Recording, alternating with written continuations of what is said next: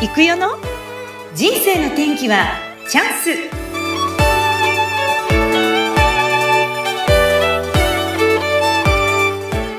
はい今日もスタートしました。人生の天気はチャンス。この番組はゲストさんの人生を自らの口で語っていただきご自身の人生の振り返りや人生観などを探っていく番組です。本日のゲストは株式会社 KS エージェンシー JADA 日本能力開発分析協会公認 SBT スーパーブレイントレーニング1級メンタルコーチ、えー、そして同じく JADA 日本能力開発分析協会公認 SBT スーパーブレイントレーニングアスリートメンタルコーチをされています。高木美賀さんです。美賀さん、こんにちは。こんにちは。よろしくお願いします。ようこそお越しくださいました。よろしくお願いいたします。よろしくお願いします。はい。はい、では、まずはじめに、美香さんから簡単に、えー、自己紹介をもうちょっと詳しくしていただけますでしょうか。あ、はい。ありがとうございます。今ご紹介いただきました、私、高木美香と申します。えっと、静岡県の富士市に住んでいます。でご紹介いただきました通り、JADA 公認の SBT スーパーブレイントレーニングというトレーニングを使ったメンタルコーチをしています。えー、ビジネスとかスポーツとか、えー、教育とかっていう分野で講演や講習をさせていただいて、皆さんの目標達成、夢実現のえっ、ー、と、お手伝いをさせていただくというお仕事をさせていただいています。よろしくお願いします。はい、よろしくお願いします。パチパチパチパチ。そうなんです。ミカさんといえばですね、えー、メンタルトレーニング、ブレイントレーニング、スポーツ選手、企業、団体、いろんなところでご活躍の 毎日本当に忙しくされているお方なんですけども、今車の中からですね、お話を今日はね。失礼します。雑音が入ったらすいません。いやいや、お願いします。よろしくお願いいたします。はい、よろしくお願いします。さてこのメンタルトレーニングブレイントレーニングなんですけども、美香さん、これをやり始めて今大体どのぐらいですか？出会ったのはもう20年ぐらい。お20年前です。はい。20年前。はい。でこのコーチになってからは4年5年5年ぐらいですかね、うん、はい。資格を取ってコーチを始めたとかはそれぐらいです。ああ、そうですか、はい。なんかもういつもなんかどこか行って講演している様子だとか、あとは、Facebook などでね、いつもね、はい、あの、朝、毎朝、Facebook ライブをされていますよね。はい。元気な様子を拝見させていただいております。はい、ありがとうございます。はい。あの、20年前にっていうことなんですが、もともとこれに出会う前っていうのはどんな感じだったんでしょうか？あはい。えっと、まあ普通にお母さんというか、主婦という感じで、うん、あのー、最初パットで仕事をしていました。あの、事務の仕事をしていたんですけれども、うん、はい。で、そこの社長に、この SBT スーパーブレイントレーニングの西田文夫先生と、あとグランドマスターコーチの臼井博文先生をご紹介いただいて、それでこの SBT と出会って、えっ、ー、と、その西田先生の講習に行って勉強したりだとか、うん、あとはその本を読んで、買って読んだりだとかっていうふうなことで、メンタルというものをここで初めて知って、はい、あ面白いなと思っていました。ええ、いきなりスって入れたんですか？こう前向きな気持ちで入れたんですか？あそうですね。これ最初に出会ったきっかけというのがありましてというか社長が私に勧めたきっかけというのがありまして、で当時私がもあのものすごい悩んで悩んでいることがありました。悩み大きい時代があった。悩み大きい時代が、あそれがもう20年ぐらい前だったんですけど、うん、どれぐらい悩んでたかっていうと、1週間で8キロ痩せるっていうぐらい 悩みのレベルがちょっと困ったっていうぐらいのことではないような状況で、社長が心配して、はい、いろんな話を、私の困った話を聞いてくれてたんですけど、自分の手には負えないと状況になって、で、ちょうどその、あの、西田先生の社長塾、あの、西田塾というところで、当時の社長が関わりがあったものですから、なるほど。はい。うんそこであのメンタルトレーニングっていうことをあの知って私の相談をしてくれたっていうことがもう一従業員の私のことを先生方に相談してくださって、うんうん、直接私が出会うことになって勉強することになっていきました。一番最初は西田先生だったんですか？あ、えっと、臼井先生です。あ、じゃあ、えー、三里にお勤めの臼井先生にお会いして、はい、うんうん、はい、その時はどんな感じの初対面だったんでしょうかそう、あの、社長の勉強会で、臼井先生が講師にお見えになられたっていうシチュエーションがあって、で、そこでメンタルの話を、当時の社長もお話を聞いて、仕事のことをみんな相談するのかなと思ったら、うん、ご家族のこととかご相談し始めていらっしゃったので、あ、うちの従業員にもこういう人がいますって言って、相談をそこで、あ、そういうこと相談していいんだって思ったと言ってました。でして、うん 相談してくれたっていうところから始まって、はいでちょっとうちの高木の話を聞いてあげてくれないかってはい。いうふうに交渉してくれて、はい。で、あの、臼井先生にあたが私の話を聞いてくださったと。そうなんですか。えっと、はいどんな感じで覚えてます？その最初にお会いして話したこと。覚えてます。もう最初に、あの、会社に来てくれて、で、社長室を社長が開けてくれて、まあ、話を聞いてもら、もらいなさいということで、行って、明るいうちに来てくださったんですが、だんだん日がかけてきて、電気をつけて、暗くなるまでうん。5時間、5時間です。5時間薄井さんを独り占めにしたんです すごいですね。延々ともうお話を聞いてはい。くださって、うんで、私がその部屋からあの、はい出てくるときに社長がびっくりして、あんなに暗い顔してはいいたのに、もうびっくりするぐらい明るい顔して出てきたって、すっきりした顔して出てきてって言って、社長自身もこの SBT にそれでハマっていくみたいな感じに。そうこんなに変わる。るんだってはい。驚いたって言われました。え、臼井さんはどんなアドバイスとかくださったんですか？聞きながら。あそう、すごいね、その悩み事っていうのが、まあ家族のことで娘のやんちゃみたいなところだったんですけど、はい。それが困っていて、え延々と私はその話をしたんですが、で、むすい先生からはそれを直接、例えばそのお子さんにこういうふうにアプローチするといいですよとかっていう話は、ほぼ覚えてないです。多分ちょっとぐらいは言ってくれたと思うんですけど、うんうん。ほぼ覚えていなくって、はい。でも私がスポーツが好きだっていうことを知って、あの、臼井先生はスポーツのコーチも、あの、メンタルコーチもとても実績のある方なので、で、スポーツ選手の話をいうふうに、全く私とは関係ない話をしてくださったんですが、私がそれに共感して、はい。そうですよね、そうですよねって言って、うんもうとにかくワクワクさせてくれるっていうことを多分してくれたんだと思うんですよ。その時にしたことっていうのが。うんで、そうさせてもらって、なんか私自分に自信がついてきて、顔が表情が明るくなって、なんとかできるかもしれないっていう風になって、そのはあ問題にも向かっていけるようになっていったっていう。で、ちょっとしたメソッドもその時に教えていただいたんですけれども、うん。これやるといいよっていうのを、その、その娘とか事柄に対してではなくて、私自身がやること、メンタルを立て直すっていう風なメソッドをちょっと教えてくれて、その時のメメソッドをって。あやったんですか？な、どんな感じで、こう、わかり、簡単に言えますかねそれ。どんなことを教えてくださったんですか？臼井先生。それにプラスの言葉を言うっていう。はい。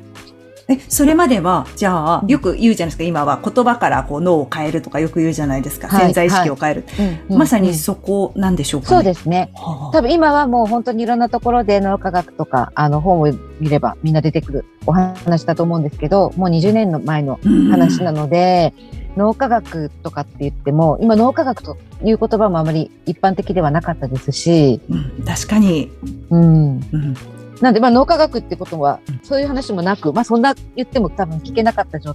態だと私が思うので、多分これをやるといいよって、やって、やってみてくださいって言って教えてくださって、うん。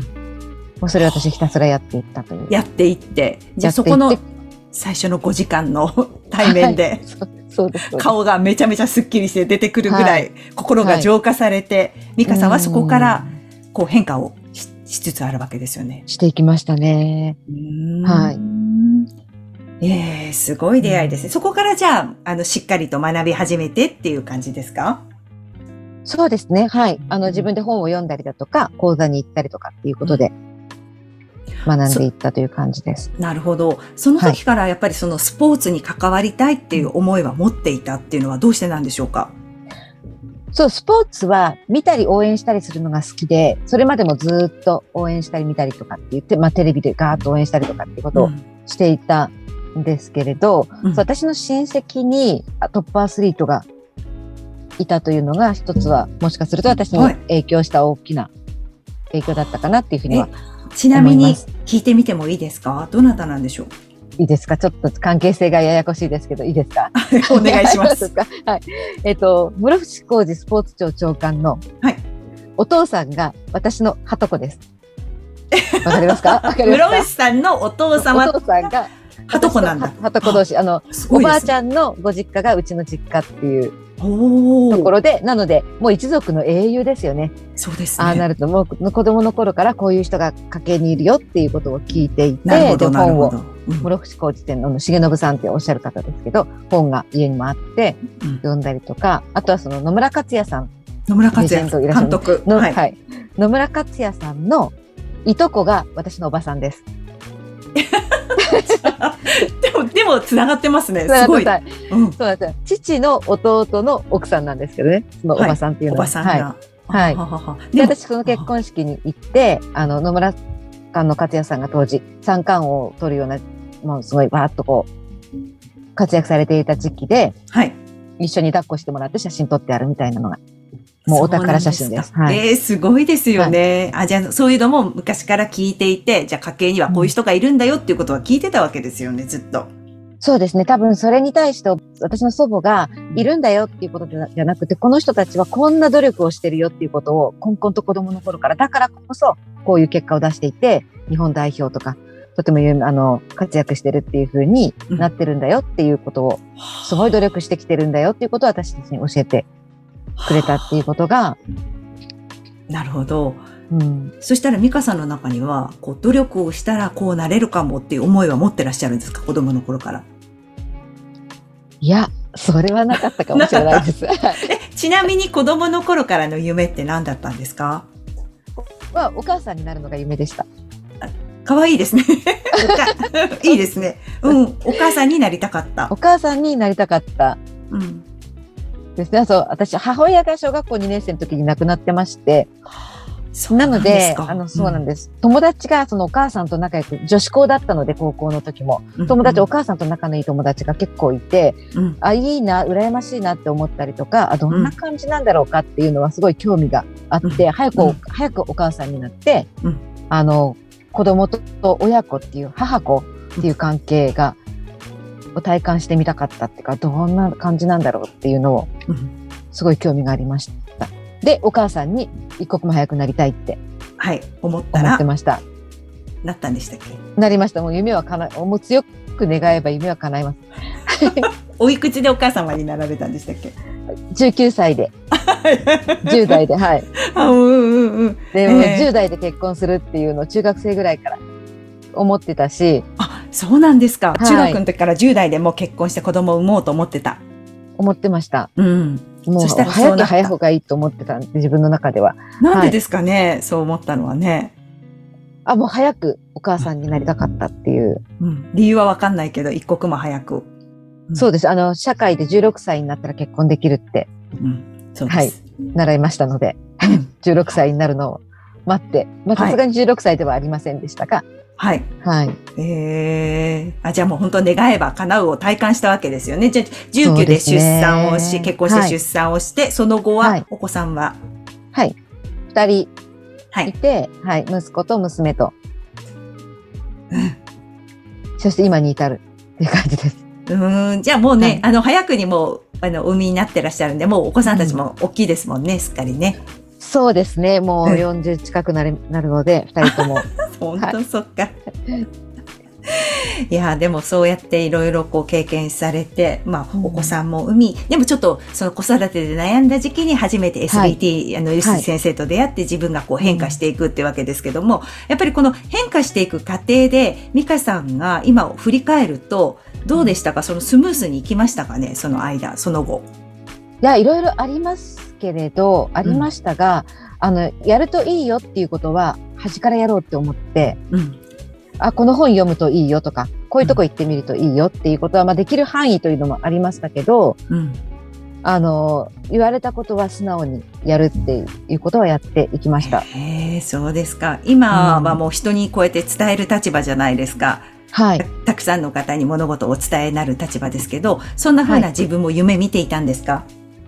いや、全くそこは考えていなくって、まあその時から自分が抜け出したいっていうことであるとか、まずはまあ子供を育てていくっていうことが私の仕事だって思っていたので、うん、自分が教える立場になるとか、講師になるとかっていうことはあまり考えてはいなかったんです。うんうんうん。うん、なりたいっていう感じはなかったんですけど、うん、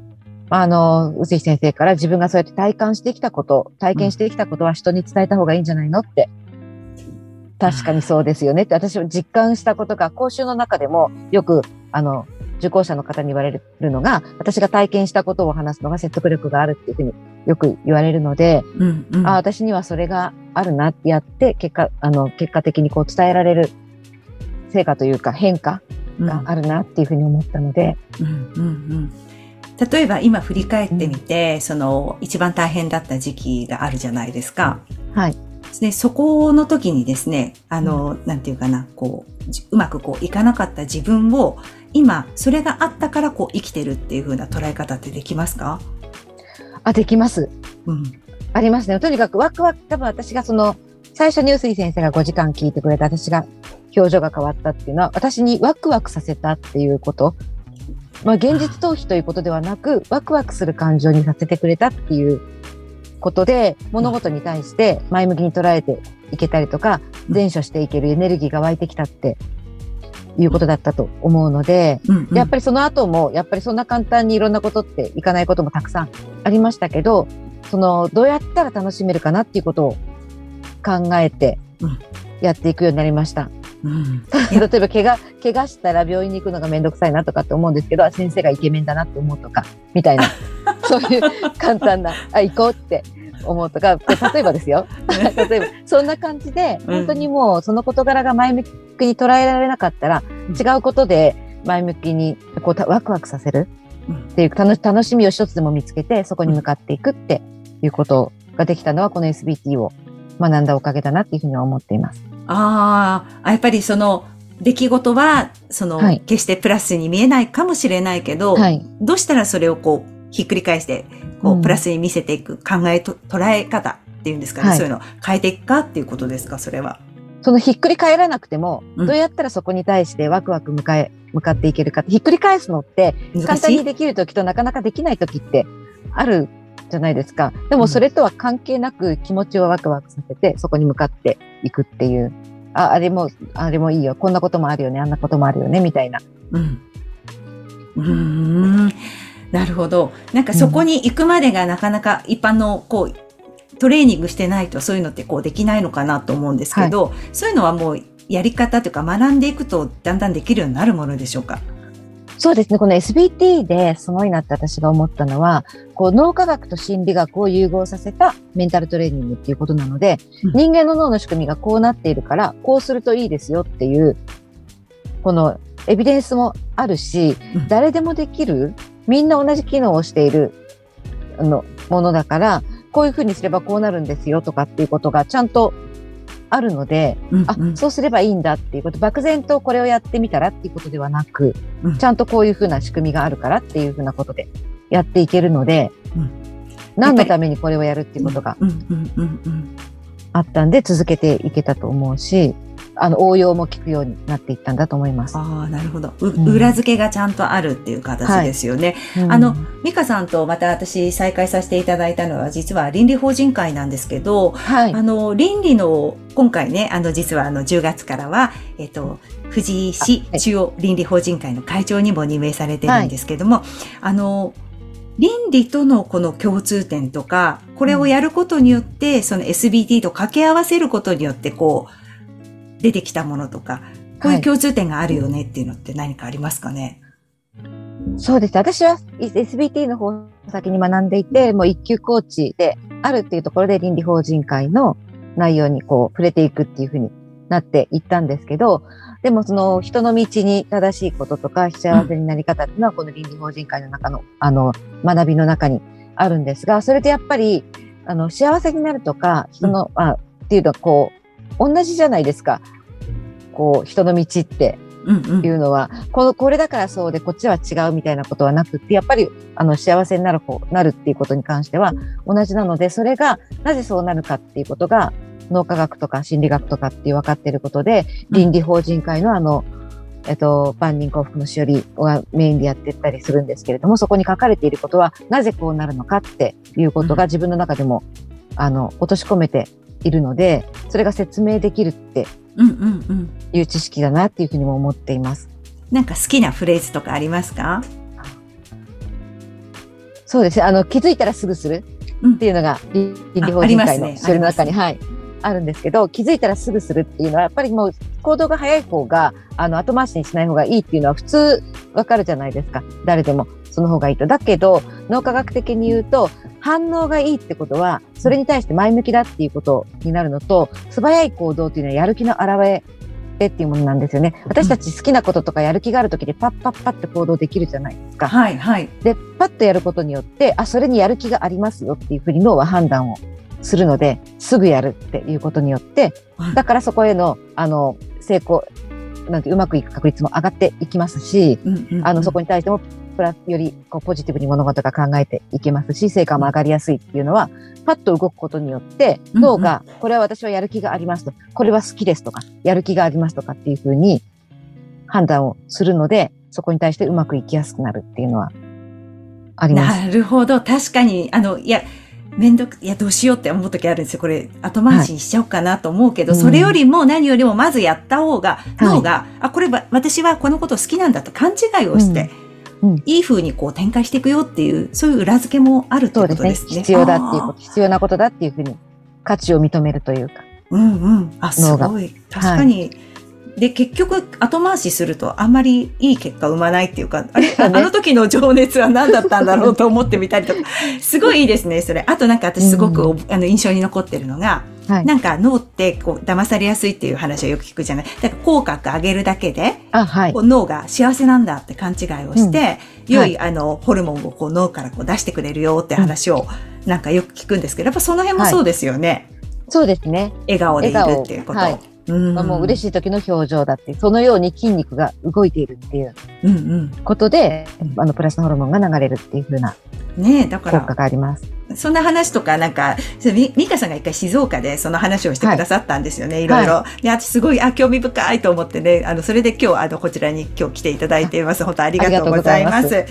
美香さん、今、あの、それこそスポーツ選手の、なんかまた最近、こう、新たに道が広がったって夢がどんどん叶ってるっていう話も聞きましたが、最近、あお声がかかるって話。そうですね。はい。そう、私、あの、本当にもう40歳ぐらいで持った夢なんです。それまで全くほどのお母さんになりたい夢を叶えてお母さんになっていたので、うんそこから先も子供もいるから、自分が何かを学ぶとか、何かにチャレンジするっていうことよりも、生活するっていうこととかうん、子供を育てていく、例えば子供に学費もかかるしとか、あの子供の世話もしなくちゃいけないから、自分が何かを学ぶっていうふうなことはあまり考えていなかったんですけど、うんその先生から、西田先生から、あの、高木さん自身が夢を持ちなさいって言われて、夢を持ったと。で、ああの、それは今までの経験とか、できそうなことは夢じゃないって言われて、あ。じゃあ何でもいいんだと思って、日本のスポーツを文化にするとか、スポーツをあの日本の力にするっていうことを夢に描いていって、スポーツに関わりたいというふうに思っていったんです。で、うん。応援したりするのは好きだったけど、自分がアスリートの経験もありませんし、うんうん。あの、それを、あの、何か、それに関われるようなスキルも何もないので、うん。まあ、それは難しいと応援するだけ、あの、見て楽しむだけって思っていたんですが、やっぱりじゃあそこに関われるようになりたいって思っていって、この SBT を学ぶことによって、ご紹介にもいただきました通り、アスリートメンタルコーチっていう資格を取って、うん。あの、今、部活動の年間講習に入ったりだとか、アスリートの方が受講しに来てくださったりだとかっていうことが変わっていくというふうなことが起こっています。で、やっぱり、えっと、オリンピック選手が身近にいたので、オリンピックに関われるようになりたいっていうのは私の夢の、大きな夢の一つなので、言ったら、あの、えっと、連盟から、とある連盟の方からお声掛けいただいて、はい。あの、トップアスリートが参加する連盟の講演をさせてもらえるようになって、この日本代表選手がこれ聞いてくれるっていうふうになって。すごい。うん。いったっていうことが、ね、本当に近づいていくんだなってうん。いうことを夢を描いてう、それに向かっていくっていうことで、うん。いや、いい、す、素敵ですね。その、はい美香さんのこう、変化ぶりもそうですし、こう、実際に口に出して言うことによって、こう、はい夢が近づいてきちゃった感じがしますね。周りから、こう、寄ってきた。そうですね。気がついたらっていう感じ。うーん、そうなんだ。じゃあ今、どうですか？こう世の中見ていて、こうなかなか特に女性なんかそうだと思うんですけども、はい。私なんかとか、まあ年だからとか、お母さんだからって人たくさんいらっしゃると思うんですけど、うんそんな方たちになんか伝えたいことありますか？そうですね。その本当にいつからでも遅くないと思います。うん。思いますし、私もそう思いましたし、あの、あ、そういうことで、まあまさかこういう状況になるっていうことも思ってなかったですし、当時は。でもやっぱり夢を持って描いていく、そして口に、言葉に出していく、で行動をとっていくっていうことによって、本当にいくらでも変われるっていうか、なっていくなってうん。思いました。過去にそんな経験がないとか、そういう勉強してきてないとかって、そのこんな知識がなきゃダメなんじゃないかって思うかもし、思っていたんですけど、私自身も。だけどそれは、あの、いくらでも変われるんだなっていうことを今実感として思っているので、うん、ぜひ思っていることにチャレンジしていただけたらななんておこがましいですが、うん、はい、うんうん、思います。はいな。なんか今後やってみたいことはまださらにありますか、まそう、今もう、あの、進行中、実行中というところではありますので、うん、はい。もっともっといろいろ、あの、やっぱり、あれです、えっと、義務教育に、このスポーツメンタル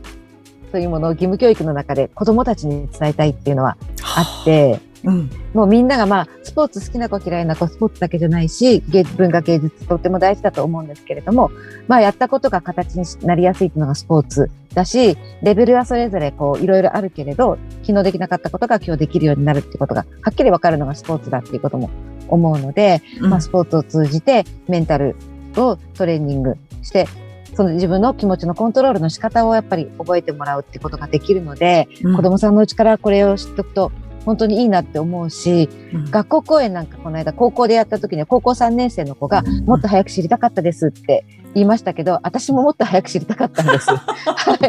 い。で、その後、中学校に行ったら、中学生の子ももっと早く知りたかったですって言うから、いや、もう全然、全然遅くない、遅くないからって、うんうん、もう、うん、思ったので、やっぱり早いうちに知っておかれると